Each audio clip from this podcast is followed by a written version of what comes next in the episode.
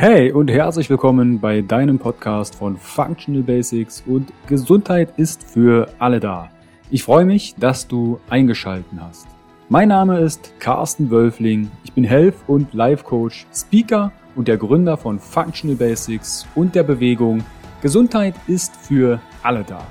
Functional Basics vereint dir die besten und effizientesten Werkzeuge, erprobte Schritte und authentische Experten aus verschiedenen Fach- und Lebensbereichen, sodass du deine Ziele nachhaltig erfolgreich erreichst und das Leben erlebst, was du dir wünschst. Erhalte die richtigen Tools und Impulse und kreiere gemeinsam, entspannt und flexibel Schritt für Schritt deine Basis für mehr natürliche Gesundheit, Entfaltung deiner Persönlichkeit, mehr Bewusstsein und Lebensfülle.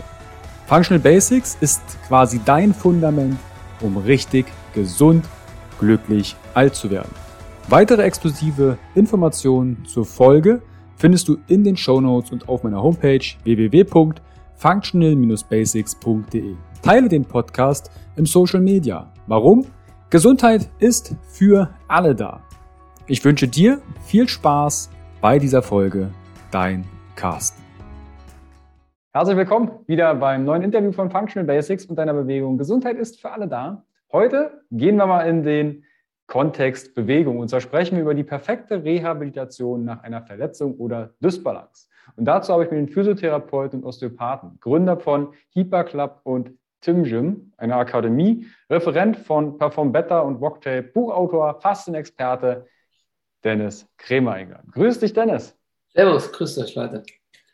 Grüß dich. Wir haben, grad, wir haben ja gerade festgestellt, dass ich 2016 bei dir mal in einer Fortbildung war. Ja. Und inzwischen sehen wir uns jetzt online. Grüß dich. Grüß dich. Dennis, wir haben einige Fragen aus der Community reinbekommen. Bevor wir auf die Headline, was sind Disbalancen, wie läuft eine Reha ab, was spielen da vielleicht Schmerzen für eine Rolle? Stell dich doch einmal den Zuhörern und Zuhörern noch mal ein bisschen genauer vor. Wie bist du zu dem ganzen Thema Reha und Physiotherapie, Osteopathie, Faszien und Co., wie bist du jetzt dazu gekommen? Also ich bin selber nach der, nach der Realschule, ähm, habe ich mein Fachabitur noch gemacht und habe Fußball gespielt bis Gruppenliganiveau und hatte dann Verletzungen. Und die Schlüsselverletzungen waren Schien- und Wadenbeinbruch. Und den habe ich dann hier versorgen lassen, wie das so ist. Okay, was ist das erstmal? Das Wadenbein war angebrochen, Schienbein war ein Haares. Der hiesige Arzt sagt, mach mal drei, vier Wochen Pause. Dann kam ich zu Physiotherapeuten, die wollten direkt behandeln, aber ich hatte so massive Schmerzen, wollte damals nach Spanien fliegen, was nicht ging. Bin dann zum Katzenmeier gekommen, Adolf Katzenmeier vom DFB damals als Kunde. Später durfte ich dort arbeiten und hatte, war zu der Zeit noch Industriemechaniker und habe die Mechanik, das war immer schon so, wo ich gedacht habe, okay, Kraft, Länge, Hebelwirkung, Veränderung, Wärme, Thermik fand ich sehr interessant. Aber aufgrund nach der Verletzung wusste ich, okay, ich muss mit Menschen arbeiten und ich will auch sowas können. Der Therapeut damals hieß Chris. Der hatte mich zweimal behandelt, der Herr Katzmeier hatte mich untersucht, hat gesagt, hier der Membran, die bewegt sich nicht mehr, da ist ein Haarriss, geh mal ins MRT-Bub. Und dann war ich dort sechs Wochen in Behandlung, wurde fixiert, Schienen, äh, ohne OP ging das und war eigentlich nach sieben Wochen wieder topfit. Und dann kam ich nach Hause und wusste, okay, das wirst du das war dann so, das war so prägend für mich, dass ich gesagt habe, das macht schon Bock, weil ich habe diese Hilfe als so an, angenehm empfunden, wohin zu gehen, ich habe was und er liefert mir die Lösung. Oh, dann war ich, habe ich Physiotherapie studiert in der Fresenius in Idstein und habe da dann schnell erkannt, es war schon sehr gut und hilfreich, aber es gab immer wieder limitierender Faktor Zeit, also teilweise nur 30 Minuten oder 20 Minuten Rhythmus, wenn wir in den Praxen oder in den Therapieeinrichtungen waren, damals als, als Schüler noch. Und habe dann gemerkt, okay, da, da gibt es noch Instanzen, dann haben sie immer über Osteopathie gesprochen. Die Osteopathen, die können, die gehen in den Körper rein. Ich sagte, okay. Habe dann mit einer Kollegin angefangen über die Cura, Berliner Institut, kann ich jedem nur empfehlen. Alfred Stollenberg macht das. Und ähm, habe dann mal einen Osteopathen gemacht und habe gemerkt, okay, es gibt kraniosakrale Techniken, Vieles parietal aufs Bindegewebe. Dann gibt es auch viszeral, wenn ein Organ dran hängt. Da wusste ich, okay, das, das ist so meins. Jetzt verstehst du immer besser den Körper. Dann habe ich noch Experten besucht in England, den James Earls. Das war so ein Faszienexperte, Tom Myers, Anatomie Trains, die man kennt. Und so hat man immer mehr diese Zusammenhänge verstanden. Dann habe ich noch bei der Michaela Jäger so psychoemotionalen Eindruck, also wenn ein depressiver Mensch ist anders zu bewerten oder zu behandeln wie jemand, der total glücklich ist. Und da wusste ich, okay, jetzt fange ich an, den Körper zu verstehen. Dann musste ich nur noch den Timeslot für mich ändern, weil ich möchte mich mit meinem Kunden unterhalten, keinen Zeitdruck spüren, dass der Kunde denkt, rein, raus, ausziehen und der nächste bitte, sondern du brauchst den Faktor Zeit. Und wenn der dich limitiert, dann, dann bist du ja selber schuld. Wenn du dein Leben lang einen Beruf machst und hetzt nur hinterher, ich habe es ja in der Hand. Bin jetzt selbstständig seit sieben Jahren und habe dementsprechend bei mir in der Praxis das so gewählt, dass wir 60 bis 75 Minuten haben. Der Kunde kommt an, du kannst deinen Befund machen, du kannst gucken, wo ist die Keyläsion und dann kannst du anfangen, einen Behandlungsplan zu schreiben. Muss er behandelt werden? Braucht er mehr Bewegung? Gibt es irgendeinen Mangel für ein Gelenk? Also ich muss schauen, wo befindet sich das Gelenk gerade vom, vom Zustand. Ist es noch ein akutes Trauma? Ist es ein altes Trauma, das Gelenk ist nicht sicher genug, eher instabil? Dann kannst du ja mit Tape-Anlagen arbeiten oder kannst es auftrainieren, dann würden wir in die Bewegung gehen. Und dementsprechend waren das so mein Werdegang die letzten 18 Jahre. Jetzt suche ich mir immer mal, ich fliege mal nach Schweden und mache Chiropraktik. Das haben wir beim DFB gemacht. Das sind alles Skills, die ähm, ein Stück weit dazu beitragen, noch schneller jemanden wieder leistungsfähig zu machen. Das war so mein Werdegang. Jetzt sprichst du von Geschwindigkeit. Jetzt gibt es eine gewisse Wundheilung und ich komme ja auch aus der Sporttherapie und habe damals Medizin-Trainingstherapie, eine Reha-Rezepte. Wie oft hatten wir Leute, die dreimal Reha-Rezepte, immer 52 Einheiten hintereinander weg und irgendwie wurde es nicht besser. Ja. Die gibt es ja auch. Und Inwiefern hat denn dein Einfluss auf die ganzen Ausbildungen, die du gerade aufgezählt hast, einen Einfluss auf die Rehabilitation oder auf die Disbalancen? Wenn jetzt jemand zu dir kommt und sagt, hey, mir tut die Schulter weh mhm. oder mir tut der Rücken weh. Was wäre so der erste Ansatz, den, ja. wo der Unterschied ist zu einer klassischen Physiotherapie? Das erste ist eigentlich immer, dass du eine Befunderhebung machst. Und dazu ist, ähm, da hatten wir verschiedene Therapieansätze was sehr, sehr gut funktioniert, eigentlich immer, ist ein klassischer Sichtbefund.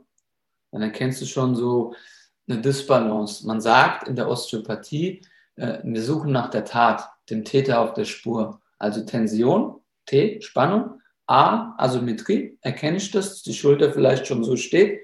Ähm, eine erste Restriktion, also eine Bewegungseinbußung.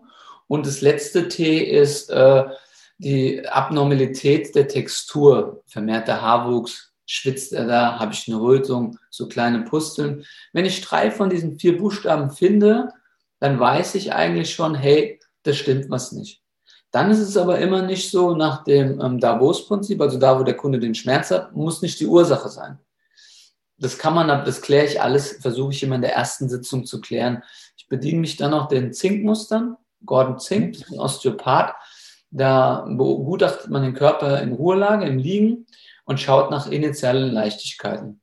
Das ist ganz schön. Rotation der Hüfte, Rotation im Armmuster, wie sind die Bewegungsmuster, geht es leicht, geht es schwer. Und dann weiß ich eigentlich schon, da sagt der Kunde schon oft, oh, die Schulter tut weh, ich hatte da mal eine Prellung. Ich hatte eine Bizepssehnenentzündung vom vielen Bankdrücken. Klimmzüge gehen nicht mehr, ich muss dann immer, ich mache nur noch Latziehen. Und dann höre ich ja schon raus, ah, der weicht schon aus. Und dann sucht man oft so vielleicht die rückwärtige Gurtung, weil da zeigt der Kunde mir, boah, hier ist alles verspannt im Nacken. Aber oftmals haben wir an, also eine tektonische Fixierung anterior. Der pektorale.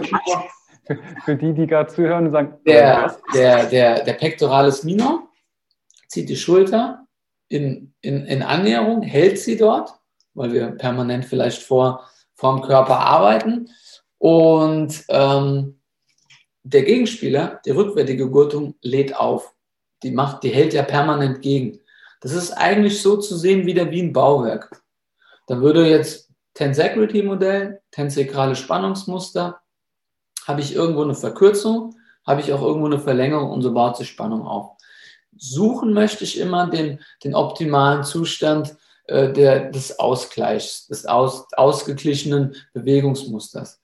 Jetzt muss man aufpassen, die Besonderheiten, das ist jetzt über die Erfahrung auch zu lernen. Manchmal braucht ein Gelenk auch mal wieder einen Kraftimpuls. Ich muss anfangen, äh, ich muss ihm sauberes Rudern zeigen. Ich muss eine, eine gute Scapula-Ansteuerung wieder zeigen. Und dann ist das so eine Sisyphus-Arbeit, aber über diese Arbeit zurück, auch über dieses Personal Training, den, den Kunden zurückzuführen in ein Bewegungsmuster und er merkt nach zwei, drei Einheiten, hey, wow, das geht ja. Und dann muss ich ihm auch implementieren, hey, pass auf, du musst es regelmäßig machen. So, also Leben ist Bewegung, Bewegung ist Leben, das war mein Lieblingsspruch schon, erster Tag Physiotherapie, weil genau so ist es. Für mich ist Bewegung wie Zähneputzen. Also ich mache das jeden Tag. Ob ich dann mal meditiere, Yoga, Pilates, Crossfit-Einheit, ich gehe laufen, eigentlich ist mir egal, aber 75 Minuten am Tag gehören wieder in die Bewegung. Und an den Wundheilungsphasen, die sind ganz spannend, daran muss ich mich äh, immer ein bisschen orientieren. Ich habe jetzt gerade eine junge Kundin, die kommt heute Abend auch wieder, 15 Jahre alt, Kreuzbandriss nach Skifahren. Und dann die ersten paar Tage natürlich ist das Gelenk dick. Wir sind in der Entzündungsphase. Bis zum 14. Tag ist da eine Mordssuppe drin. Das sind Fäden, das sind Störfelder. Das Gelenk, man, man hat Angst, man hat keine Ansteuerung, es tut weh. Dann ist eine ganz an, anfangs ist es nur ansteuern, muskulär wieder, wieder fordern, kitzeln, Narbenbehandlung. Können wir später noch intensiver drauf eingehen. Die nehme ich mir eigentlich ab Tag 1 vor. Mhm. Ähm, da kann ich aber gleich vom Schleib ein bisschen Studienmaterial mitliefern. Und dann ist es, okay, das Gelenk ist so geschädigt, gefährdet durch auch die Mehrflüssigkeit, sind die Mechanorezeptoren irritiert. Was möchte ich? Ich will dem Gelenk Stabilität geben. Also macht es Sinn, nach meiner Behandlung immer ein Tape zu setzen, dass das Gelenk gestützt ist. Ist es gestützt, dann komme ich direkt nach der ersten Behandlung schon auf meine 90 Grad, habe ich ein besseres Bewegungsbild, also ich kann besser abrollen, habe eine bessere Gangphase, trotz Krücken natürlich in der Anfangsphase habe ich einen besseren lymphatischen Abfluss und so bin ich in meiner Rehabilitation schneller. Wir sind jetzt mit der Dame in Woche 5 und wir sind auch schon im Trainingsraum und trainieren. Sie fährt schon Fahrrad, aber natürlich immer adaptiert, was macht das Knie. Würde sie mir das Feedback geben, hey, ist es dick geworden, es war heiß, gehen wir wieder einen Gang zurück. Und so ist es auf Messerschneide, wo ich gehe, ah, okay, bis dahin passt, muss ich ein Stück zurück oder passt wieder. Deswegen ist es auch so, dass ich versuche immer alles fast zu steuern. Ich plane mir im Kopf schon so den Makrozyklus. Wo will ich in drei Monaten mit dir sein? Was muss sie in sechs Monaten können? Da muss sie eigentlich schon wieder Skifahren können. Aber perfekt ist, ist, ist das Bein wieder nach neun Monaten. Und da muss man immer aufpassen, weil wir haben natürlich, ich habe permanent Kunden, die sagen, Fußballer, ey Dennis, ich bin umgeknickt, ich habe so ein Zwicken in der Wade gehabt, ich habe nächsten Sonntag wichtigstes Spiel. Ja, okay, dann, dann sage ich immer schon, Brauner, ruhig, mindestens drei Tage viel hochlegen, entlasten, Kompression drauf. Ich gehe da noch gar nicht rein, außer umliegende Strukturen. Und dann müssen wir schauen, wie verträgt dein Körper das. Du kannst noch äh, Biokatalysatoren, Enzym nehmen. Du kannst äh, Anika-Produkte des Blutergusses sich auflösen. Aber im Endeffekt ist es gar nicht diese Muskelverletzung, die mir Sorgen macht, sondern aufsteigende Struktur, habe ich in der Wade ein Problem, könnte es zu einem Kreuzbandriss kommen, weil der Körper nicht intakt arbeitet, zu viel Spannung drin ist, dass das Ding explodiert. Da gibt es so viele Kausalitäten, wo man immer aufpassen muss. Und da versuche ich den Leuten das auch immer mitzugehen. Ich erkläre immer sehr, sehr viel, auch anhand von anatomischen Ketten, weil ich möchte, dass mein Gegenüber versteht, was ich im Kopf für ihn tun möchte, damit er weiß, ah, deswegen muss ich zweimal am Tag 20 Minuten radeln. Es geht um meine Verstoffwechslung. Deswegen muss ich hochlegen. Deswegen darf ich in den ersten 14 Tagen keinen Alkohol trinken, weil das Gelenk wieder voll läuft. Ich versuche die optimale Lösung mitzugeben, auch zu notieren, aufzuschreiben, ihn spüren zu lassen. Dann hat er es gesehen, gespürt und er, er, er versteht mich. Also es kommt überall in allen seinen Sinnesorganen an. Ich denke, so fährt man immer ganz gut. Jetzt haben wir einmal den, ich nenne mal den roten Faden, was ja. in deinem Kopf. Da würde ich gerne ein paar Sachen, ich sag mal, ansetzen wollen. Und ja. zwar hast du gesagt, da entsteht vielleicht Hitze im Knie. Wie kontrollierst du den Prozess? Oder jetzt ist vielleicht gerade jemand in einem Reha-Prozess, hört gerade zu, ey, mit, ja, ich bin gerade in der Physiotherapie, Knie tut weh. Ja. Wie kontrollierst du das? Was hast du da? Hast du da bestimmte Tests oder Maßnahmen, um dir sicher zu sein, dass deine Reha auf dem richtigen Pfad ist? Ja, du hast ja, ähm, im Knie gibt es ja zwei Kammern, die volllaufen. Entweder hast du Richtung Baker-Zyste hinten die Kniekapsel oder oberhalb der Rezessus.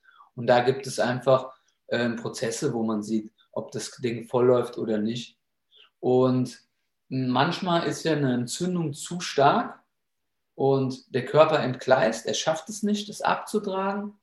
Und dann kommen dann Maßnahmen von mir oder auch noch von einem behandelten Arzt mit dazu. Der Arzt würde Antiphlogistika geben. Ich arbeite meistens mit Zinkleinverbänden. Also, dass man sagt, okay, zwei Tage Ruhe, Zinkleinverband drauf. Das, die lege ich meistens, die sind eigentlich bei uns immer im Kühlschrank, dass man direkt runterkühlt, hochlegen, 24 Stunden Pause, eventuell noch mit Kurzeistherapie gearbeitet, dass ich den Kunden sage, hey, nimmst einen Eiswürfel aus dem Eisfach, Zewa und reibst dir das Gelenk nochmal ab, dass einfach die Struktur runtergekühlt wird und da helfe ich dem Körper. Ansonsten terminiere ich mir die Leute so, in was für eine grundlegende Verletzung sie haben, wie sie das brauchen. Zum Beispiel, wenn du mit einer schmerzhaften Schulter kommst ohne Trauma, reicht es mir, wenn ich dich alle 14 Tage sehe. Kommst du nach einem akuten Trauma, Skiunfall, Tossi 1, dann muss ich dich am Anfang öfters sehen, dann müssen wir umliegende Strukturen beruhigen Hinten raus geht es dann über Trainingssteuerung, dass du zurückkommst, über Stretches, über, ob wir Stick Mobility nehmen, ob wir Resistant Band Stretches nehmen, also in Bänder reinhängen. Ich sehe sie, glaube ich, gerade da hinten bei dir auch im Raum.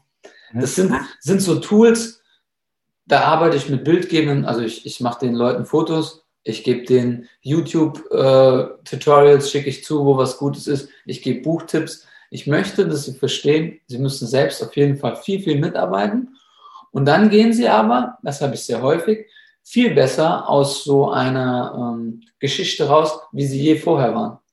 Also wer einmal eine Reha-Phase Kreuzbandriss hat, der hat so gute Beine, der hätte vorher nie gehabt, weil er eine bessere Mobilität hat, eine höhere neuromuskuläre Ansteuerung. Und das macht ja Sinn. Und das ist dann auch egal, ob du mit einem Profi arbeitest. Ich habe damals beim DFB mit Soto Kiriakos, ich betreue jetzt MMA-Kämpfer, Leistungssportler oder ob ich einen Kreisliga-Fußballer habe. Im Endeffekt ist es ein, derselbe Körper. Der eine hat nur ein höheres Leistungslevel, das kennt der Körper aber auch seit der Jugend. Dementsprechend hat er ein bisschen festeres Sehnenmaterial, wie jemand, der vielleicht nur zwei, dreimal die Woche was macht. Mhm. Aber eigentlich ist es immer gleich. Wir orientieren uns an dem individuellen Körper, wissen aber auch, es gibt zig Bücher von Müller-Wohlfahrt, oder von Katzenmeier oder von, es gibt zig Mediziner, wo man einfach gucken kann, hey, das sind bestimmte Phasen und da und da müssen wir uns befinden. Ich habe damals beim Sportphysio beim Eder gemacht, da war auch so viel Fachkompetenz, es hat so viel Spaß gemacht. Und die haben auch immer gesagt, natürlich, es ist ein Stück weit haben wir ein gewisses Raster, wo wir hinwollen, aber ab und an ist es auch einfach so, dass wir sagen, das ist jetzt individuell. Ich weiß ja auch nicht 24-7, was mein Athlet macht. Wenn er gesoffen hat, dann sehe ich es am Knie. Dann suppt es richtig voll. Da muss man auch einfach sagen, hey Jungs, macht mal ein bisschen Piano. Mhm. Jetzt hast du gesagt, da gibt es verschiedene Stadien, ja. um eine Person wieder auf den Platz oder auf die FIA zu kriegen. Was sind das für Stadien? Also kann, kann ich die irgendwie überprüfen? Ich habe damals beim Oliver Schmidtlein äh, viel gemacht. Die haben ja den Return to Activity oder Return ja. to Sports, wo du bestimmte Übungen machen musst, können musst, damit du, sag mal, das nächste Level erreichst? Ja, gibt es hier auch. Also bevor ich eine, eine Tiefkniebeuge mit schwerer Last mache, sollte ich halt erst die Mobilität im Sprunggelenk, Hüfte, Knie mit sich bringen, also eigentlich Hüfte und Sprunggelenk. Ähm, dann dementsprechend die Ansteuerung ohne Kollabieren eines Gelenks. Man, ich kann, viele Kunden sagen, guck mal, ich kann noch eine Kniebeuge. Dann gehen die Sprunggelenke nach innen die Hüfte geht nicht weg, also er dreht komplett in ein Fehlmuster. Und da muss ich sagen, das passt dann nicht. Und dementsprechend brauche ich ja erst die Mobilität, um dann die neuromuskuläre Kraft aufzubauen. Ich würde ja auch nie mit einem instabilen Gelenk Sprungkrafttraining machen oder Maximalkrafttraining. Da muss ich erst stabilisierende Maßnahmen machen, aber letztendlich die Bewegungsmuster sind eine Kniebeuge, ein sauberer Ausfallschritt, ein sauberer Jump, Drop Jump, Counter Movement Jumps. Du brauchst Bench Press, klassisch pressen können. Du brauchst den Klimmzug und du brauchst Hängen Und Push-Pull und Rotationsmuster ist es ja auch, wenn du beides gleichzeitig machst. Wir machen das hier oft mit Seilzug oder mit so einem Kaiserzugsystem über die Rotationsmuster. Und dann sind es nur noch individuelle Geschichten, wo du an der, an der Zeit arbeiten kannst. Ich kann dir einen Squat machen ohne Zeitlimit oder ich kann sagen, du gehst auf 21, 22 runter, machst einen kurzen Halt und auf ein Signal musst du raus explodieren. Ich will sehen, dass du nicht kollabierst. So, mit, mit so kleinen Tools kann ich arbeiten, um die Progression aufzubauen. Aber die Bewegungsmuster sind eigentlich immer wieder gleich. Ich muss den Ausfall springen können, ich muss den Squat können, ich sollte Kreuzheben können, ohne kollabieren. Und dann kann ich es langsam aufbauen in einem Makrozyklus, wo der Kunde halt hin will oder was er hat. Ich mache ja in, mitten in der Saison mit einem Athleten hinten raus ein anderes Training wie in der Vorbereitung. Ich würde nie ein Maximalkrafttraining mit einem Kunden machen, wo ich weiß, der hat in zwei Tagen Wettkampf. Das ist eine ganz andere Ansteuerung. Ich habe hier einige Tennisspieler im Jugendkader, die haben mal Dysbalance und dann tut denen irgendwas weh. Mal geht es um Schwächen, da arbeite ich aber dann mit dem HTV, mit dem Hessischen Tennisverband zusammen. Die sagen schon, die haben eigene Athletikabteilung, aber ich mache trotzdem Training mit denen, wenn ich sehe, das ist indiziert. Und dann sagen die schon, hier, pass auf, im Rumpf fehlt ihm ein bisschen Kraft. Sage ich, ja, stimmt, hat immer wieder ESG-Probleme, hat immer wieder Probleme mit der anterioren Gurtung. Das hat schon mit dem Core zu tun. Dementsprechend zeigen wir dann äh, die anatomischen Ketten, die Muster, wir telefonieren und da stimme ich mich auch mit den jeweiligen Leuten ab. Da habe ich dann, die sehen die öfters. Ich mache zwar alle Behandlungen, aber ähm, wenn es ums Training geht, stimme ich mich mit dem Athletiktrainer ab.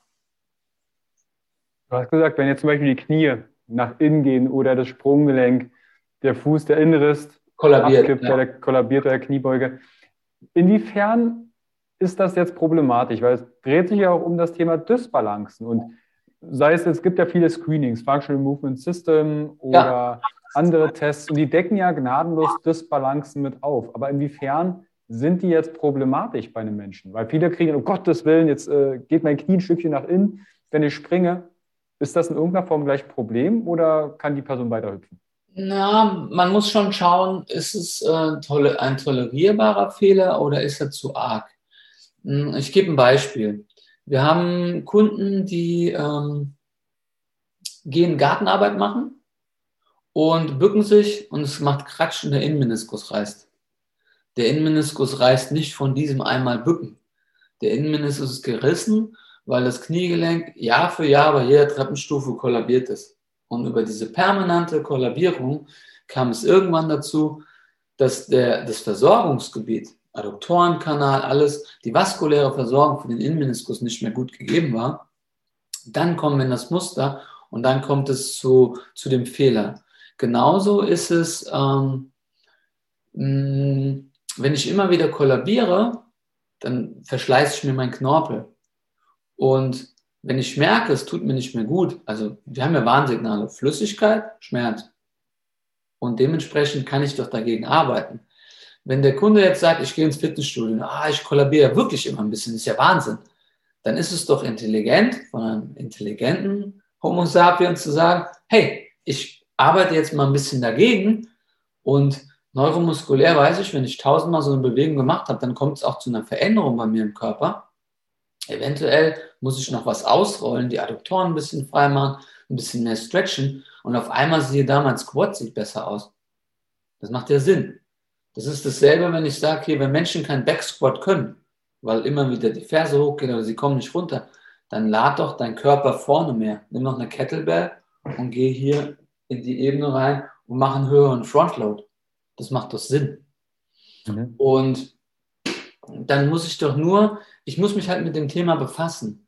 Viele Leute gehen ins Gym mit der Motivation, ich will so und so aussehen. Das ist eine reine Optik. Und da muss ich dann schauen, dass ich die da ein bisschen abhole. Aber die kommen ja dann, wenn die zu mir kommen, ist ja schon entweder Schmerz oder Flüssigkeit da. Weil das sind die zwei Signale, die der Körper dir sagen kann. Und natürlich, wenn du immer über den Schmerz gehst, nimmst vielleicht noch ein, ein Ibuprofen, antiphlogistische Mittel, dass der Körper irgendwann sagt, ratsch, jetzt reißt eine Struktur, das ist ganz normal.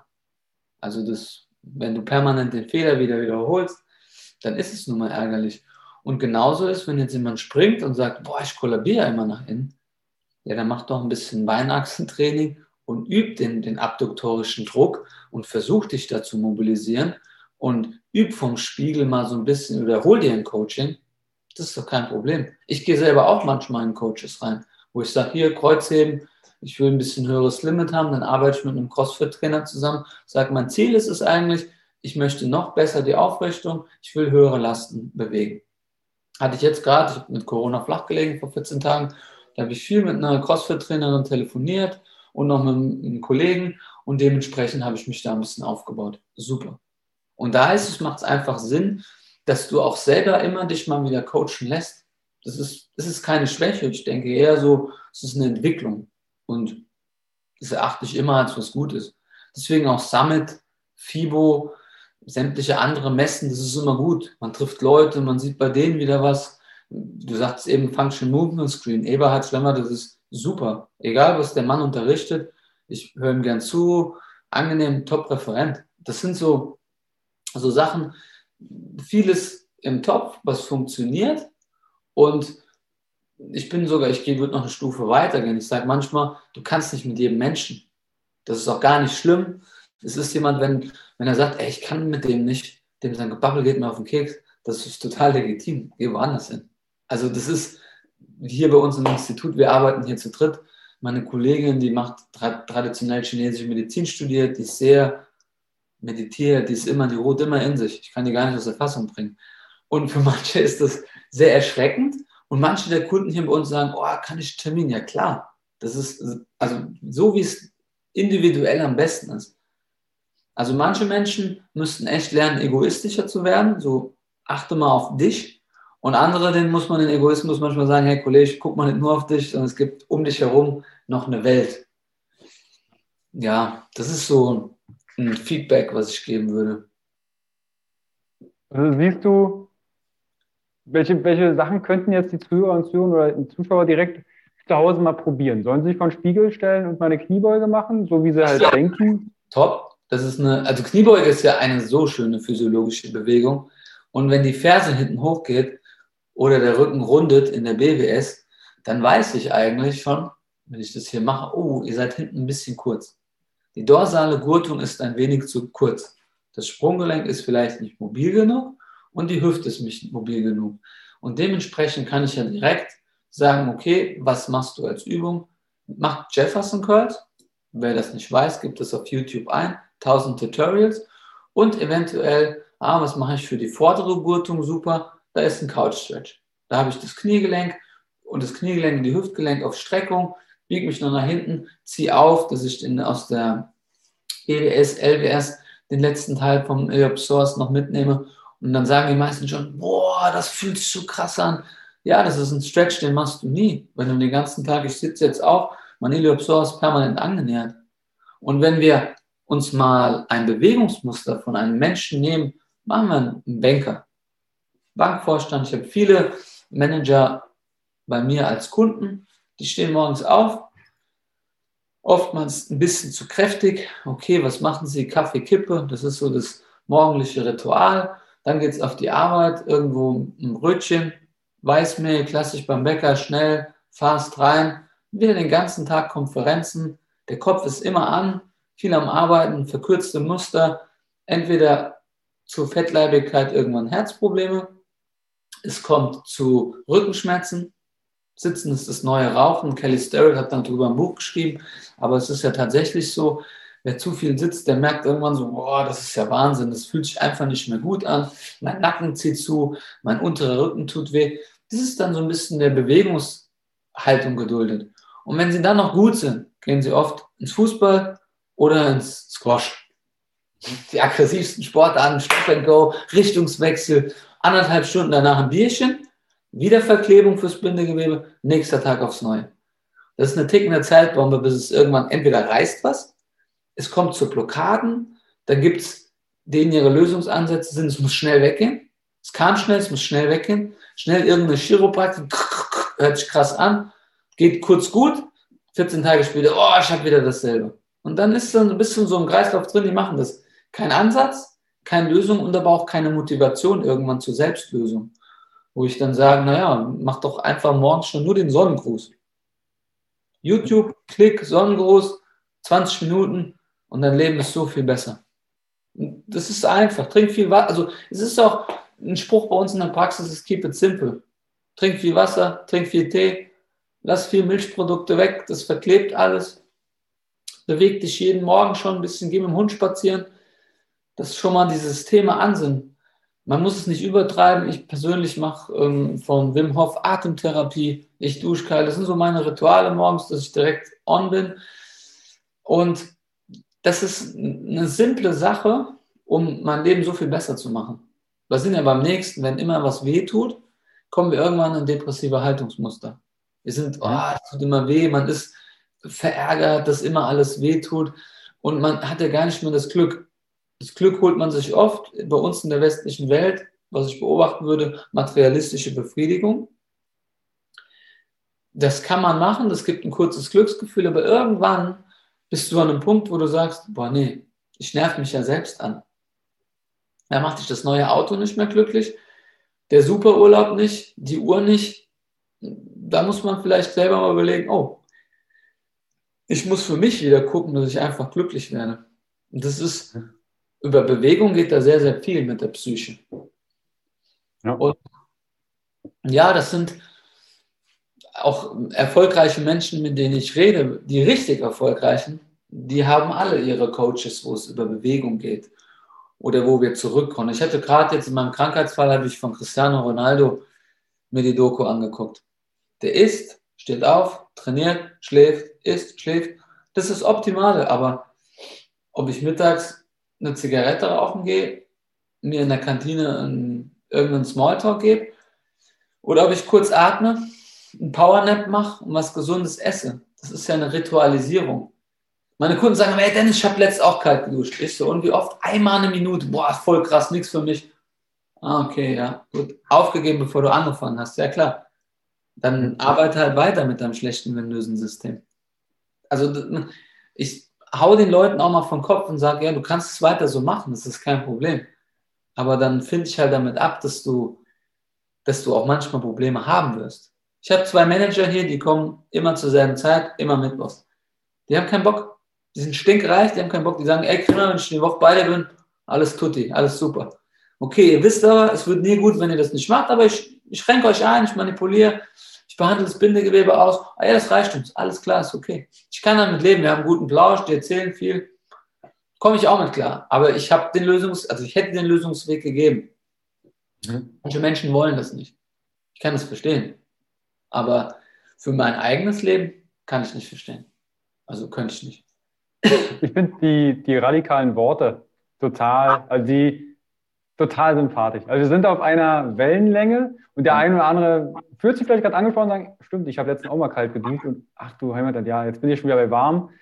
Das ist vollkommen in Ordnung, aber wenn ihr was für euren Körper tun, auch beim Sport, finde einen Sport, den du bestmöglich dein ganzes Leben lang machen kannst. Ja. Nicht von einem Extrem ins andere, sondern Genusssport. Ja, du kannst ja auch in der Altersphase, wo du bist. Also ich habe sehr gerne krass gekickt, drei, viermal die Woche, immer Gas gegeben. Jetzt bin ich 40, ich spiele seit zwei Jahren alte Herren. Früher habe ich immer gedacht, boah, nee, das kann ich nicht machen. Hier, du hast ja nur Spaß. Also wir haben mega Bock, coole Truppe. Es ist natürlich nicht mehr so schnell wie mit 20. Und ab und an hilft man da auch mal in der ersten Mannschaft nach aus. Aber obwohl ich so viel mache, merke ich, dass mir montags schon, weil ich es auch nicht gewohnt bin, 90 Minuten, meinen alten Herren spielt es 80 Minuten, dass mir die Knochen mehr wehtun. Und jetzt kann ich überlegen, mache ich das weiter? Hab, bin selbstständig, habe viel zu tun und tu mir das an, dass mir das immer wehtut? Oder versuche auch mal was für mich zu finden, wo ich sage, boah, da mache ich ein bisschen runter. Ich war am Sonntag spazieren bei uns in Wiesbaden. Da waren wir so im griechischen Eck Frappé trinken mit zwei Freunden. Da saßen die ganzen griechischen Opas und haben Frappé getrunken. Gut, die haben Zigarette geraucht, Goldketsche und saßen da, haben, die Sonne hat ihnen ins Gesicht geschienen. Wenn Jungs, Mädchen kamen, haben die mal schwer gelächelt. Da habe ich gedacht, das ist, kostet nicht viel und die Welt ist in Ordnung. Die waren glücklich. Die sahen alle glücklich aus. Da habe ich gesagt, wow, warum kriegen wir das nicht hin? Ich habe für mich auch entschieden, wenn ich mal 60 bin, dann möchte ich Boccia spielen, einen guten, einen guten Rotwein dabei trinken, mich mit Leuten, aber schon bewegen. Also immer so ein bisschen leichte Challenge, ein bisschen bewegen, ein bisschen quatschen und nicht nur so ein typischer deutscher Geburtstag. Du sitzt, Kaffee, Kuchen, 18 Uhr Bratwurst und Fettkartoffelbrei, nachts um 11 Käseplatte und zwischendurch als Ring gesoffen. Und am nächsten Tag triffst du dich mit dem Frühshopper. Der, mhm. der, der, Körper kann nur entgleisen. Und dann noch lieber viel tanzen, bisschen lachen, äh, gute Musik, angenehme Gespräche, Essen mal ein bisschen weniger, beim Alkohol auch nicht jedes Mal gerade die Birne wegblasen. Und du hast auch eine gute Party, hattest auch Spaß, aber hast dich nicht so, ähm, ja, nicht so gehen lassen. Also das sind so Sachen, ich weiß schon genau, ich will mit 60 das und das machen, noch mehr reisen, mir was angucken, auch immer mal wieder was anderes sehen, andere Kulturen. Das habe ich bisher auch gerne gemacht. Und den Sport halt anpassen. CrossFit geht immer. Ich muss ja nicht jedes Mal ans Leistungsoptimum gehen. Aber die Bewegungsmuster aus dem CrossFit sind doch super, ist doch alles dabei. Turneraspekte, Laufen, Kraft, Ausdauer, Koordination, super. Wer, de, wer, wer alle CrossFit-Bewegungsmuster kann, der hat einen ziemlich guten Körper. Wenn er das nicht auf, auf Leistungsebene macht. Weil die hohe äh, Anzahl an Wiederholungen und der Zeit unter Belastung, die stresst ja dann schon, wenn ich Superathlet bin. Aber ansonsten ist es ein ganz toller Sport, um abzunehmen, toller Sport, um besser einfach ein besseres Embodiment zu haben. Und wem das, wem das zu aggressiv, zu schnell ist, der findet sich doch in Yoga, Pilates super wieder. Gruppenkurse, ob, der, ob das eher so ein, so ein Kursteilnehmer ist oder ob das eher so ein Einzelner ist. Der Schwarzenegger hat es, glaube ich, letzt in so einem TikTok-Ding gesagt, das habe ich direkt gerepostet. Das ist wie Zähneputzen. Du musst es einfach jeden Tag machen. Wir sind dafür gebaut. Wir sind Bewegungsmenschen. Wir sind auch nicht dafür gemacht, äh, alle drei Stunden irgendwas zu essen. Wir können alle drei Stunden was trinken. Aber mhm. essen brauchen wir gar nicht so viel, wie wir immer denken. Und schon gar nicht immer alles, was eingepackt und fertig ist. Und wer da niemals sich so verändern will, wir haben jetzt im Januar hier mit der Praxis eine Stoffwechselkur gemacht. Von Artgerecht mit der Firma arbeite ich zusammen. Und dann habe ich gedacht, komm, ich mache das mal mit. Also ich hatte noch nie einen besseren Körper. Aber es war neu. Ich musste mir alles selber kochen. Ich musste ein bisschen auf ein paar Sachen verzichten. Keine Geschmacksverstärker, also ich durfte keine Fertigprodukte. Das war mit Arbeit verbunden. Ich habe gedacht, wow, ich muss mhm. richtig kochen, also ich muss mich echt anstrengen. Auch mal, was mache ich was anderes? Und dann haben die so schöne Karteikarten gehabt, die habe ich mitgenommen. War dann immer beim Rewe, so Tag für Tag habe ich mir mein Zeug gekauft, habe abends ein bisschen später gegessen, aber ich hatte eine super Power. Und da muss man dann, ich habe für mich entschieden, einige Sachen nehme ich mit, das tut mir einfach gut im Alltag. Andere Sachen, ich würde dich jetzt irgendwo treffen auf einer Messe und du sagst, Dennis, komm auf, wir gehen lecker Steak essen und trinken Rotwein. Ja, warum nicht? Dann passt das gerade rein. Da muss man auch mal entscheiden, das ist für die Seele gerade super, aber das kann ich nicht 90 Prozent in meinem Leben machen, dass ich mich immer treiben lasse. So, wenn ich einen Krebbel sehe, esse ich einen Krebbel. Oh, Nussecke auch gut, die haue ich mir auch rein. Ja, dann passiert was mit meinem Körper. Und was du mhm. bis 16 noch verarbeitest, hinten raus verändert sich das halt. Und genauso ist es mit Training. Wir haben ein bisschen längere Regeneration. Ja. Wir brauchen, ja, wir brauchen einfach ein bisschen länger in der Regeneration, wenn ich mit jungen Athleten trainiere und trainiere mit diesen 20, ich bin 40 und die sind wirklich im Leistungsbereich richtig top, brauche ich länger, um wieder fit zu sein. Sind die nicht gut eingestellt, dadurch, dass ich denke, viele Sachen ganz gut mache, bin ich schon gut in der Regeneration. Aber wenn du jemanden hast, der jünger ist, du hast alles immer so temporär geht es hoch und irgendwann fällt es ein bisschen ab. Und dann muss ich gucken, was für einer Phase bin ich und dann passt das. Ist ja ähnlich mit Klamotten. Früher haben wir die Basecaps nach hinten schräg, die Jeans verkehrt rum. Mit 15 ist geil, mit 20, hm, mit 50 wirst du auf jeden Fall mal ein bisschen schief angeguckt, wenn du so rumläufst. Bietet mir dann dir deine Hilfe an, wenn du die Hose verkehrt rum anhast? Ja, dann sagt einer, äh, sollen wir dich wieder irgendwo hinbringen? Nee, passt. Ja, das sind so, das sind Veränderungen, die kommen. Lass mal ähm, zurück, ähm, ihr hört schon, das sind alles auch Faktoren, die in eure Reha oder in euren Körper mit einzahlen. Ihr habt wie so ein Konto, ihr zahlt Gesundheitsdinger ein oder ne, Taler, wo Gesundheit drauf ist, ihr gebt die aber auch aus. Und äh, ganz kurz zur artgerecht. Ich habe mit dem Daniel Reheis, haben wir mal ein Interview gemacht über Lactoferrin und Eisenstoffwechsel. Ja. Verlinke ich euch unten drunter, guckt euch das an.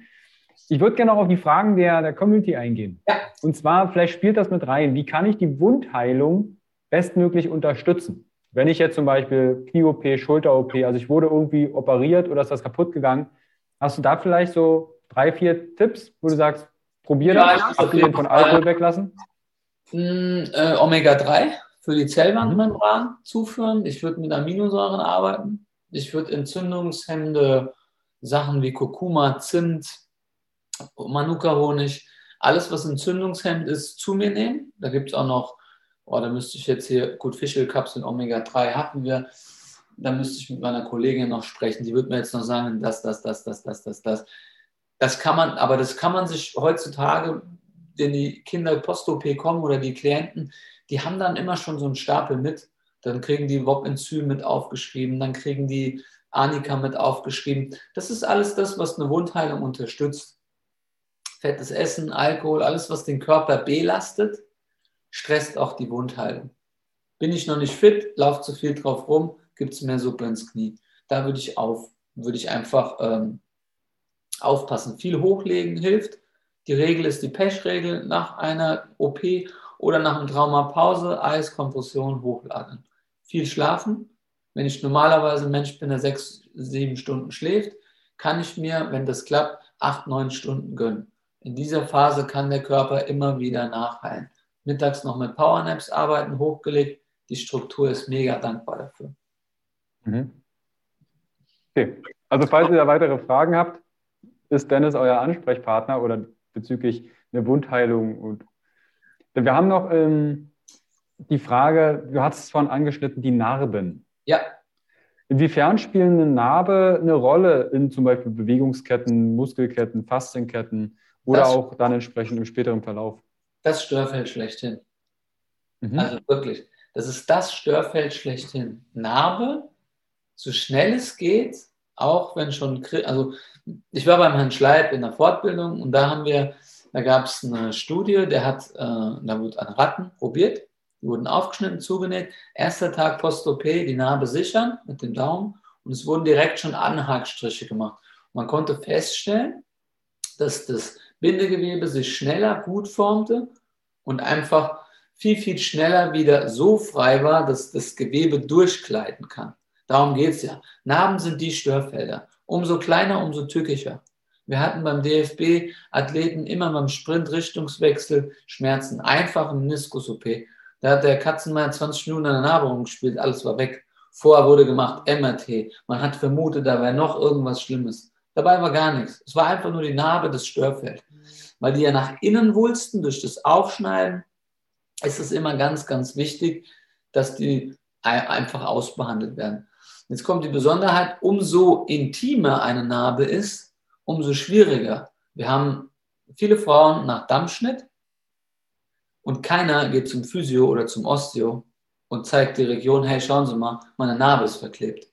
Aber selbst solche Dinge müssen angesprochen werden in der Therapie, weil wir haben die Diaphragmen, Diaphragma abdominal, urogenitales Diaphragma.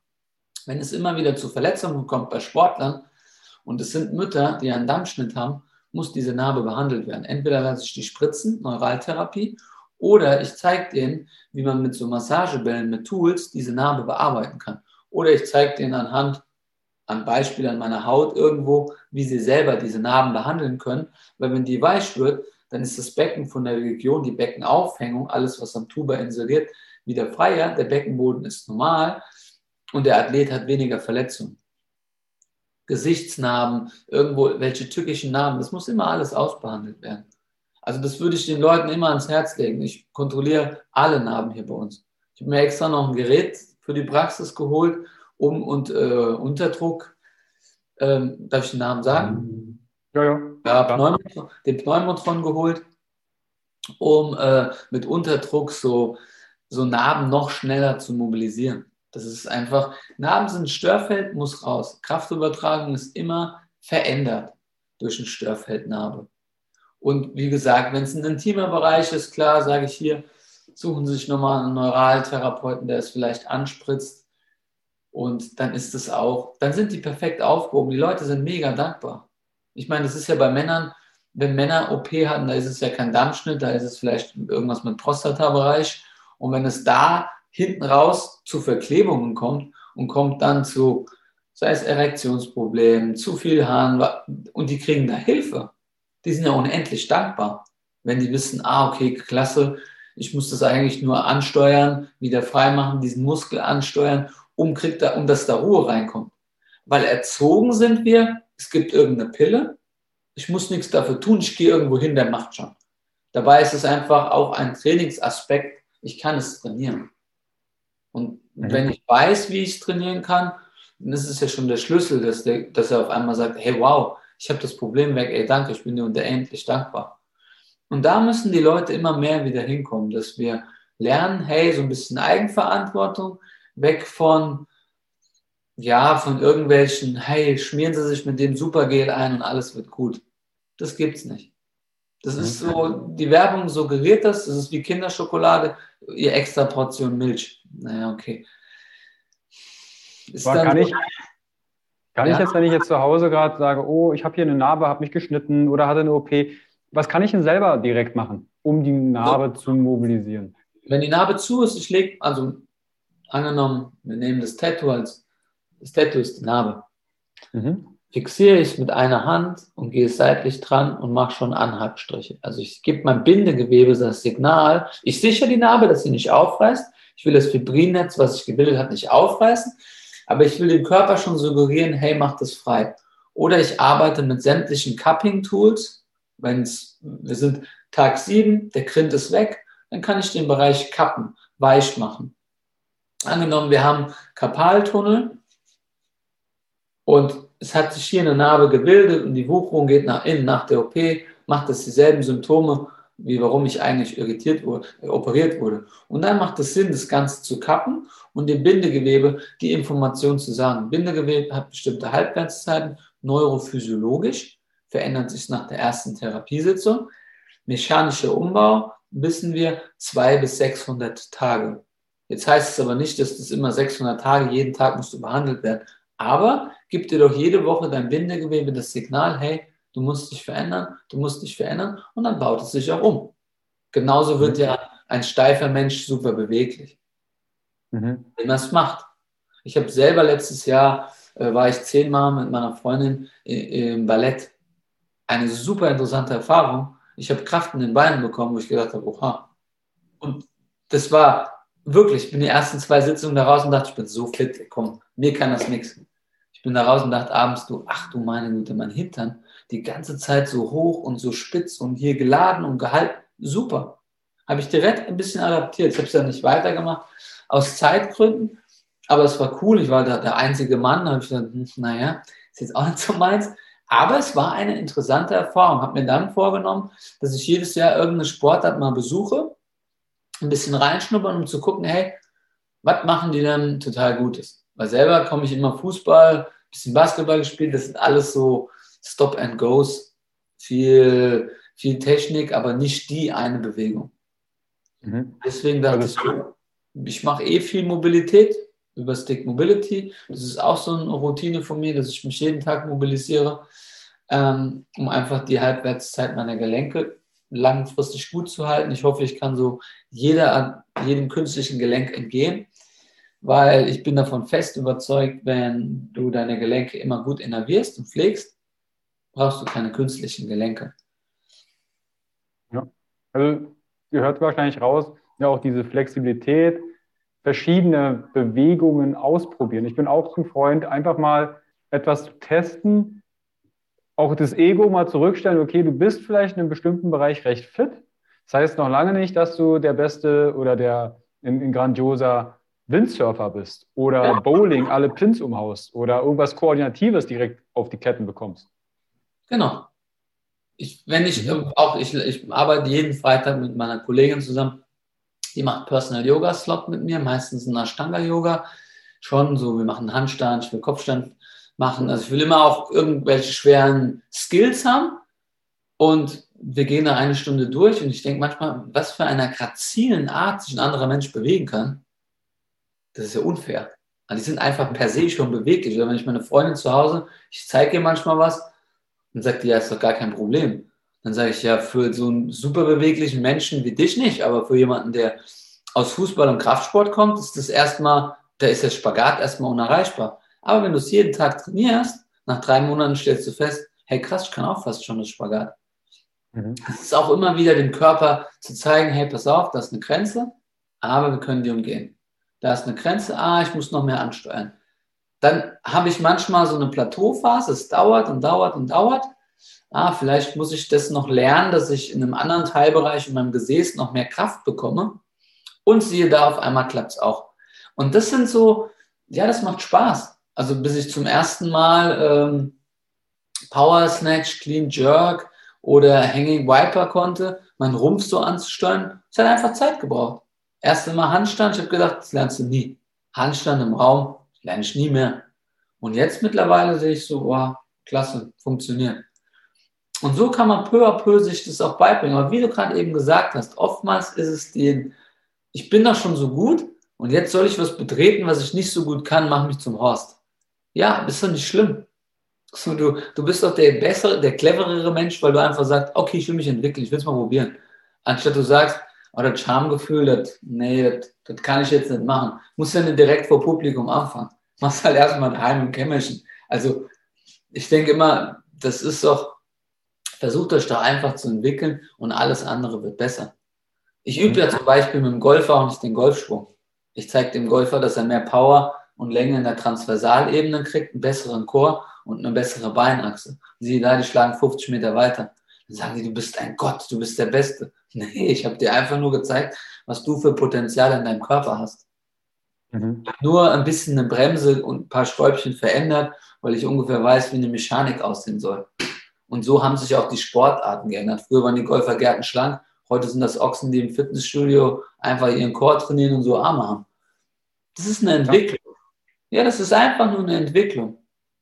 So ist ein kleiner Tennisspieler, kann einen großen schlagen, wenn er mit seinen Skills einfach gut ist. Und das ist, ähm, da muss man auch, Messi ist der beste Fußballer gewesen aller Zeiten. Der war nicht groß. Wir in Deutschland haben Markus Marin aussortiert in der Nationalmannschaft, weil er angeblich zu klein ist. Also das ist dann auch immer, auch hier im Basketball, ich habe ein paar Kaderathleten und die Mütter, die machen dann immer direkt ähm, ja, Analyse, wie groß werden die Kinder. Weil die, oh, du bist zu klein, nee, wir nehmen dich nicht für einen Kader. Und dann sind die traurig, dann wird geweint, dann sage ich, du musst weitermachen. Wenn du jetzt aufhörst, dann hast du direkt verloren. Nur weil dir einer mal sagt, du bist nicht gut genug, dann musst du direkt noch zwei Schippen drauflegen. Weil wir sind ja auch hier in Deutschland. Hier ist nicht, hier kommt nicht einer und sagt, boah, Carsten, überragender Podcast, du bist der beste Mann. Nee, da ist, ja, wo macht denn der das und warum kann ich das eigentlich nicht? sondern eher so ein bisschen Daumen. Das ist so eine Mentalitätsgeschichte. In anderen Ländern, wo ich war, da wirst du direkt überschwänglich gefeiert. Und hier ist manchmal schon so eine Neidgesellschaft da, aber da muss man sich mit den Leuten umgeben, wo man weiß, die meinen es ernst mit dir. Und manchmal auch auf eine Niederlage, so jetzt gebe ich richtig Gas. Ich habe gerade nächste Woche einen Tattoo-Termin. Man sieht es ja, ich habe so ein paar Tattoos, da lasse ich mir stechen. Uh, your best teacher is your last mistake. Das ist so ein, das sage ich meinem Sohn sogar immer, wenn der mal was verkackt. Dann, ah, Papa, hey, das war kacke, die Englischklausur, ist nicht schlimm. Du musst nur checken, so beim nächsten Mal, hast du genug gelernt, sagt er, ah, nicht so wirklich. Ja, dann weißt du doch schon, wo es daran liegt. So, lernst nächstes Mal ein bisschen mehr. Du hast gerade einen Fehler gemacht, das ist überhaupt nicht schlimm, weil du sonst gute Noten schreibst. Schau einfach, dass du das ausbügelst für dich. Oder dass du beim nächsten Mal alles gibst und wenn es nicht direkt gut wird, dass du dran bleibst. dann sagt er, ja, cool. Ohne dass ich da Druck aufbaue. Dass ich sage, boah, du musst, nein, du musst gar nichts. Du musst auch nicht in die Richtung gehen, wo ich hingehe. Du musst für dich deinen Lebensweg finden und das machen, was du gut kannst und was dir Spaß macht. Und dann bist du ganz weit vorne dabei. Und das sind ja. so, das hört sich ja nach Mentalcoaching an, aber das sind einfache, ganz einfache Dinge, wie sie im Leben sind. Veränder die Leute nicht so und äh, dann passt das. Wird ja schon recht philosophisch. Ja. Ich würde ein letztes Ding mit dir noch besprechen, in ja, der Hoffnung, dass wir das noch unterkriegen. Und ja. zwar kam die Frage, es gibt ja inzwischen ganz viele Schmerzcoaches. Ja. Und die machen ja jetzt nicht nur Schmerzen, sondern auf einmal sind sie Ernährungsberater, sie sind Schlafberater, sie machen, sind Stressresilienztrainer. Ja. Also Schmerz wird sehr, sehr groß, ich sag mal, aufgebauscht. Ja. Und meine Erfahrung ist jetzt von einigen Klienten, die wissen nicht mehr, wo sie anfangen sollen. Jetzt tut der Rücken weh, jetzt sollen sie die Ernährung verändern, jetzt sollen sie eine neue Matratze, besser schlafen und und und. Wie siehst du die Entwicklung zum Thema Schmerz und dem gesamten, ich nenne es mal aufgebauscht drumherum? Also Schmerz ist ja erstmal, mit Schmerz lässt sich viel Geld verdienen. Das ist so das Erste, wo ich lerne, wo ich das auch gemerkt habe, wenn es gab dann irgendwann Schmerzkliniken. In Schmerzkliniken werden Menschen lediglich medikamentös eingestellt. Nichts anderes passiert dort. Und wenn ein Mensch so entgleist ist, dass er natürlich in seinem Schmerz aufgeht, muss man erstmal an die Ursachen gehen. Das heißt, du brauchst wirklich echt mal ein tiefgründiges langes Gespräch, wie baut sich das auf. Ich habe so Kunden auch hier, die kommen, die sagen, Dennis, ich habe Rückenschmerzen, dann tut mir die Hüfte weh. Manchmal fühle ich mich so erschöpft, dass mir einfach alles weh tut. Meine Schultern tun weh, ich mache morgens schon auf und habe Migräne. Kannst du mir helfen? Ich habe gehört, du wärst gut. Okay, dann bist du erstmal so, hm, krass. Das ist ja keine schnelle Technik, wo ich mal was einrenke und sage, du kannst wieder gehen. Dann zeigen sie mir oft noch ein Bild, schau mal, so habe ich ausgesehen, jetzt sind sie total kräftig. Dann sage ich, ja, gab es einen Schlüssel? Dann sage ich, ja, ich habe ein Kind bekommen, kurz danach wieder ein Kind. Sage ich, okay, es war auf jeden Fall Stress für deinen Körper. Hast du Narben? Ja, ich habe da eine Narbe, dann hatte da eine Bandscheiben-OP. Dann sage ich, okay.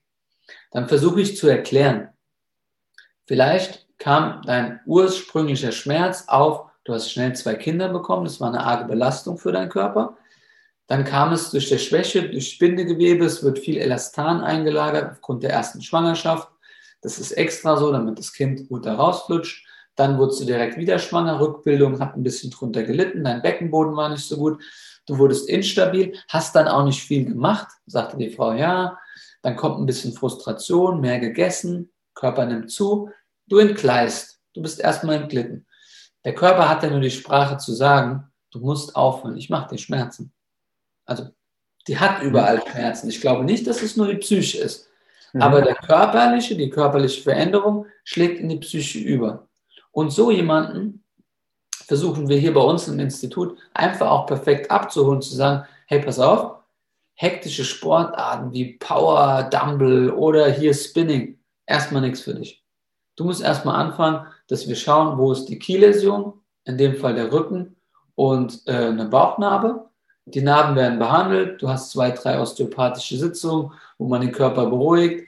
Wir fangen an. In den Sitzungen, die habe ich 75 Minuten, kann ich so viel sprechen, sage ich, pass auf. Für dich gilt Wasser, Tee, Kaffee schwarz. Alles andere erstmal weg. Keine Al kein Alkohol, keine Softdrinks, wenig Zucker, dass der Körper wenig Toxine bekommt und erstmal wieder lernt, mit normalen Sachen umzugehen viel Schlaf, einfache Bewegungsmuster. Dann gebe ich sie meistens an meiner Kollegin, Yoga Flow, Pilates. Dann haben die drei, vier Sitzungen da, dass die erstmal wieder lernen. Die gehen hier raus und sagen, hey, wow, ich fühle mich gut.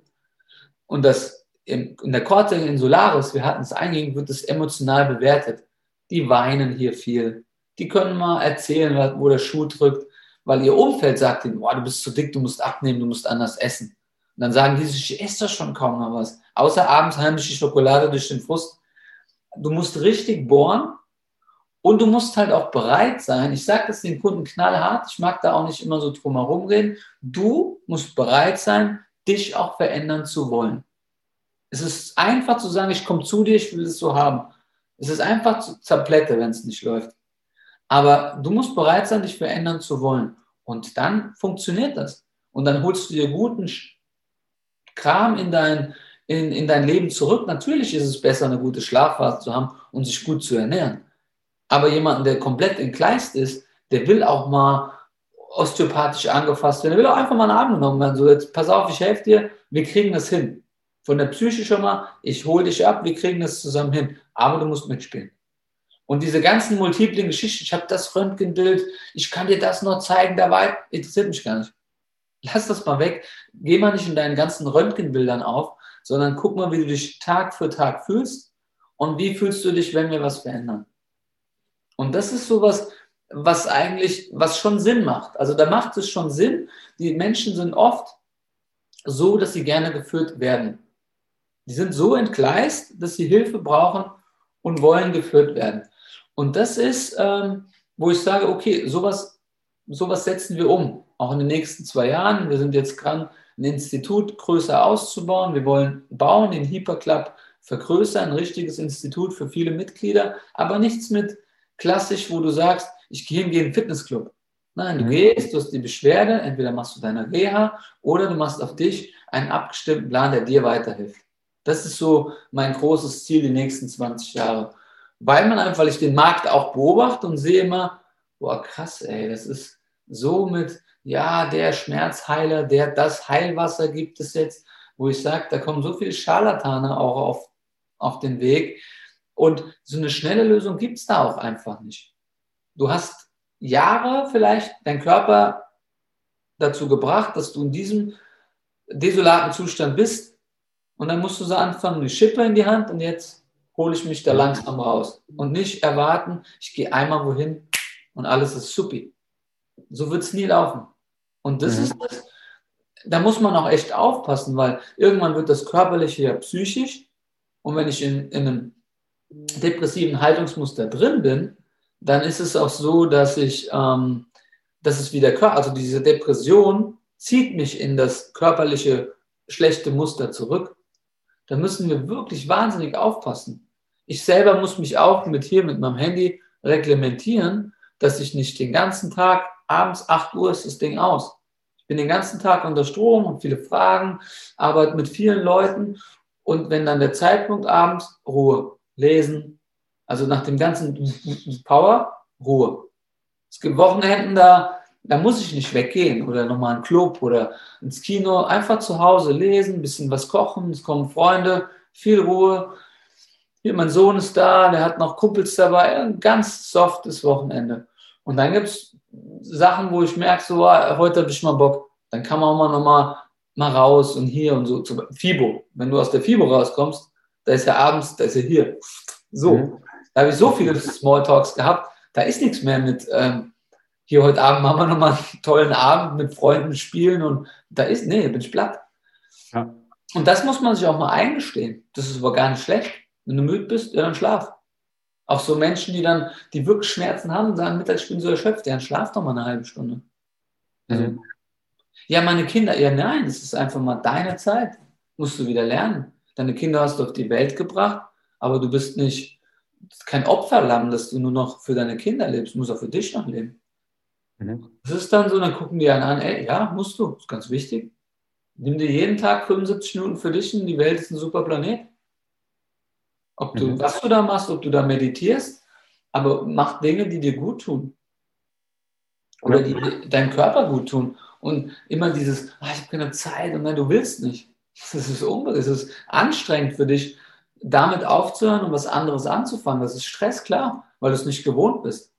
Aber irgendwann gewöhnst du dich dran. Ich habe wirklich mit Workouts, ich habe mit 15 angefangen, immer was zu trainieren. Dann ging es mal hoch, runter, hoch, runter. Jetzt mittlerweile so ab 30, ich trainiere jeden Tag irgendwas. Und es ist nicht, wenn es morgens wirklich zeitlich hektisch, na komm, ich mache so 30 Minuten Yoga, meditiere 20 Minuten und der Tag ist super. Aber es ist mein Reset und ich möchte auch gar nicht so viel diskutieren mit anderen, dass ich mir das rausnehme, sondern ich mache das, aber ich stimme es so in den Tag, dass ich die anderen kaum störe. Mhm. Also ihr habt wahrscheinlich jetzt ganz viele, ganz viele Impulse mit äh, rausgenommen, dass es geht. Ja. Eine letzte Frage, ja. denn das hätte ich gern, weil ich einige Physiotherapeutinnen und Therapeuten kenne, die genau das annervt, was du gerade gesagt hast. Ne? Dieses Verantwortung abgeben, 20-Minuten-Rhythmus, was wäre dein Tipp an diese Therapeuten, die es leid sind, eigentlich so einen tollen Beruf auszuüben, aber diese Reglementierung den Beruf so limitieren? Die Reglementierung setzen sie sich oft selbst. Also wenn ich jetzt richtig hart rede, ist es meistens nur einer, der verdient, ist der Chef. Weil der zieht es mit durch. Der will das verantworten, dass in den Kassenleistungen steht 20 bis 30 Minuten. Wenn die viel verdienen wollen in Praxen, gehen die auf 20 Minuten. Weil dann können sie drei Kunden machen. Und da fängt es schon an. 30 Minuten sind schon zu viel, äh, zu wenig. Mhm. Warum sage ich nicht meinem Kunden, hey komm, wir machen eine Stunde, du unterschreibst zweimal. Da muss ich den Leuten beibringen. Mit den privaten Krankenkassen ist das gar kein Problem. Da sage ich den Kassen, meinem Kunden, ich hätte gern das so stehen, dass wir eine Stunde machen können. Und das ist super. Und da kommt ein Schwachsinnsgesetz und die Menschen adaptieren es. Mhm. Weiß ich nicht, ob ich diesen, diesen Kelch würde ich nicht trinken. Ich sage, nein, es passt nicht. Und man weiß, dass es nicht passt. Und es wird trotzdem gemacht. Mhm. Da verdiene ich, habe das, ich habe mal in einer Praxis gearbeitet und da war das Thema, wir machen von 30 auf 20 und gesagt, könnt ihr machen? Da ist meine Kündigung. Bin auch, ich wäre auch so gegangen, aber das war damals, ich habe beim Katzenmeier lernen dürfen. Das war zum Glück, dass ich beim DFB beim Herrn Katzenmeier fünf Jahre war. Der hat jeden immer schon eine Stunde bis 75 Minuten behandelt. Der hat zehn Minuten mit denen gesprochen, dann wurde gearbeitet, dann am Ende hat er noch kurz im Endgespräch noch zwei, drei Gummibärchen gegessen, noch einen Kaffee getrunken. Die Leute sind da raus, alle mit dem Grinsen. Und andere Therapiepraxen, schnell raus, nächste vom Raum. Du konntest nicht, als Therapeut konntest nicht mal auf Toilette gehen, weil da hast du dem Kunden fünf Minuten geklaut. Hier. Das ist ja, ich muss wirklich sagen, das bekloppt, wenn das auch Kunden noch mitmachen. Die sagen, ja, ich gehe dahin, ich bin nur Kasse. Ja, also ihr seid nicht, ich sage das immer überspitzt, ihr gebt Geld für so viel Dreck aus, dann gebt ihr lieber alle 14 Tage wohin und gebt dem das Geld und der macht euch wieder, bringt euch in die Spur. Das ist doch eine Wertigkeit. Ich möchte ja auch eine Wertigkeit entgegenbekommen, dass ich mir den Poppes aufreiß, um alles für meine Kunden zu tun. Und dementsprechend möchte ich die Wertigkeit zurück. Das ist so. Also ich sage den Therapeuten, wenn die gut sind, macht euer eigenes Ding und lasst euch dann nicht versklaven. Ich, meine Angestellten arbeiten alle für einen High Price und haben auch alle eine Stunde. Da gibt es das nicht. Ich kann länger mit Kunden und die kürzer. Alle anderen beiden nehmen sich eine Stunde 75 Minuten mit dem Kunden, damit sie die perfekte Nummer für sich abholen können, Entwicklung und auch nochmal was durchgehen und auch wenn bei mir ein Ausfall ist und es kommt an dem Tag rein, da wird nicht telefoniert hektisch, dass die Lücke noch weg ist, trink einen Tee, guck bei dem anderen zu, wir unterhalten uns locker, es ist ein gewinnbringendes Geschäft und nicht wegen jedem Euro hinterher. Dann. Das sind, das sind ganz simple Dinge, aber die machen es aus hinten raus. Also wenn du das als Therapeut gerade hörst, vielleicht fühlst du dich ermutigt, da endlich den Schritt zu gehen. Und wenn du als Endverbraucher des Physiotherapeuten zuhörst, dann nimm Geld in die Hand und bezahle dem Therapeuten vielleicht gleich zwei Einheiten, dass da auch mal was Gutes ja. bei rauskommt und nicht dieses gesetzliche 10, 20, 15, 30 Minuten Gedöns. Ich würde das so sagen. Ich weiß, da kriegt man nicht nur Freunde, aber das ist meine Meinung in dem Fall. Ja. Dennis, du hast einen Folgetermin, das heißt, machen wir es kurz. Ja. Wenn jetzt jemand in deiner Ecke ist oder sagt, hey, ich möchte von Dennis mehr erfahren, ich möchte mit deinem Team zusammenarbeiten, wie würde die Kontaktaufnahme aussehen und wo kann ich mehr über dich und dein, dein Institut erfahren? Also entweder über Instagram äh, denley.physio oder man geht einfach über das Institut selber www.hyper.club. Und da steht dann alles drauf. Da sind noch die Leute vorgestellt. Da kann man dann per E-Mail Terminanfrage stellen. Es geht aber auch manchmal, da habe ich auch Keep It Simple über Instagram, frag kurz, ich, das Instagram glüht auch schon, seitdem ich mhm. äh, hier sitze. Ähm, einfach kurze Frage rein. Ich gebe meistens Antwort. Manchmal ist es zeitversetzt, aber äh, man kann auch so den Termin ausmachen. Ich habe seit, glaube ich, seit 18 Jahren dieselbe Handynummer. Ich terminiere mich persönlich immer selbst. Äh, ist manchmal anstrengend. Ich habe auch oft eine lange Warteliste, aber dann schaue ich, dann entscheide ich, ob individuell, ist es ein Akutfall, kann ich mal jemanden versetzen. Es ist immer viel Logistik, aber so habe ich immer einen sehr, sehr coolen Tag mit spannenden Geschichten. Das verlinken wir euch unten in die Shownotes. Klickt euch da durch. Nehmt mit Dennis Kontakt auf. Ich hoffe, ihr konntet was mitnehmen. Ich denke, es ist wieder eine Folge, die muss man mindestens fünfmal hören, damit das kann alle Informationen aufgenommen werden.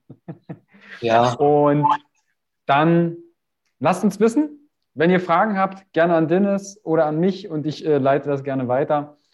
Und schaut in die Shownotes. Dennis, ja. Ich danke dir für diesen bunten Blumenstrauß. Danke. Und dann hören wir uns bald wieder. Bis so. bald. Ciao. Ciao.